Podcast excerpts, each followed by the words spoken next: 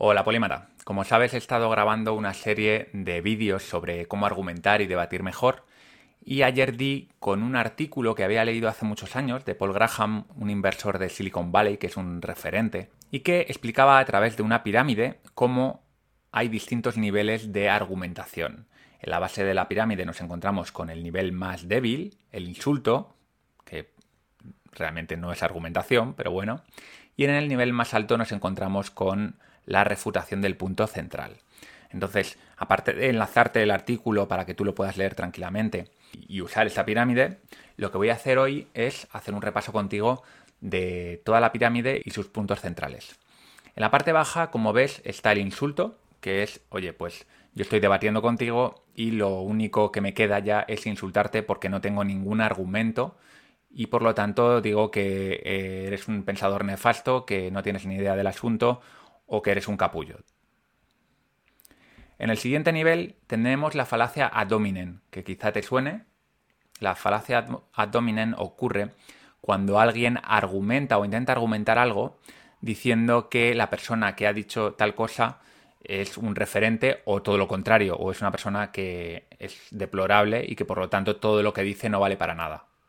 Esto seguro que te ha pasado cuando tienes una conversación con un amigo sobre política y te dice, bueno, esto que ha dicho Ayuso, pues como lo ha dicho Ayuso ya no vale para nada. O mira esto que ha dicho Pedro Sánchez, ¿no? En el caso de que seas más bien de derechas.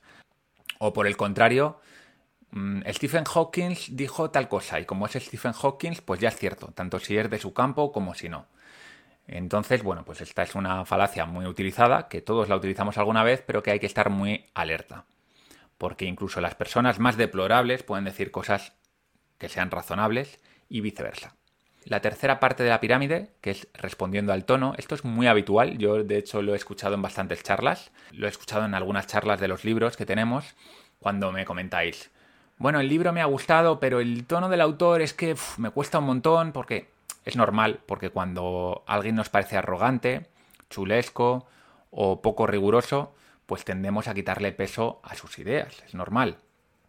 Pero una vez más aquí el tono no tiene por qué nublarnos la vista, porque una persona puede decir algo verdadero de forma arrogante o puede decir algo falso de una manera humilde y tranquila. En el cuarto nivel nos encontramos con la contradicción, que es una de las maneras más habituales de debatir, que es yo digo que el cambio climático tiene un origen antropocéntrico y tú dices, no, no es cierto. El cambio climático no tiene un origen antropocéntrico. Pero no me das argumentos, no me das evidencias, nada. ¿Es mejor que nada? Puede ser, porque en algunos casos la propia afirmación es tan obvia que puede servir, ¿no? Pero sin argumentos no suele ser muy útil. En el quinto nivel de la pirámide ya sí que nos encontramos con algo que merece la pena, ¿no? Que es el contraargumento. El contraargumento empieza por contradecir lo que he comentado antes. El cambio climático no es de origen antropocéntrico, pero además dar argumentos por esto, por esto y por lo otro incluyendo evidencias, datos, todo lo que sirva para apoyar a tu argumento. El problema de la contraargumentación es que muchas veces se utiliza mal, porque utilizamos muñecos de paja que se llaman. Es decir, yo en vez de refutar la idea concreta que me ha planteado mi rival en el debate, lo que hago es irme a ideas que no son exactamente lo que él ha dicho, pero que puedo contraargumentar fácilmente. Entonces aquí cuidado porque a veces nos hacemos trampas porque a veces hacemos trampas. En el sexto lugar de la pirámide está la refutación, que es diferente de la contraargumentación porque aquí lo que hago es citar literalmente a la otra persona. De manera que ya no me puedo escapar, ya no puedo utilizar el muñeco de paja, sino que tengo que ir a la cuestión que él ha planteado exactamente. De hecho, cuando se refuta, normalmente lo primero que haces es citar, citar exactamente lo que ha dicho la persona y entonces sí contraargumentar con evidencias, datos y buenos argumentos.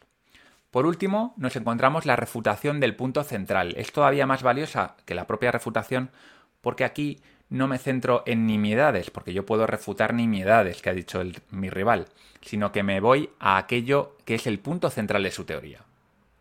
Por ejemplo, si estás debatiendo con un liberal que tiene una idea sobre la libertad X y eres capaz de refutar esa idea, puedes desmontar toda la teoría liberal. Por lo tanto, siempre que sea posible, hay que intentar ir a la esencia de las ideas e intentar refutar esas ideas que son las centrales. Bueno, pues espero que te haya sido útil estos comentarios. Vete a leer el artículo que merece la pena. Mm, él se extiende un poquito más que yo. Y espero que a partir de ahora, bueno, lo tengas muy presente para mejorar la calidad de los debates que tienes con tus amigos, en las charlas de la biblioteca o en tu club de lectura. Nos vemos muy pronto.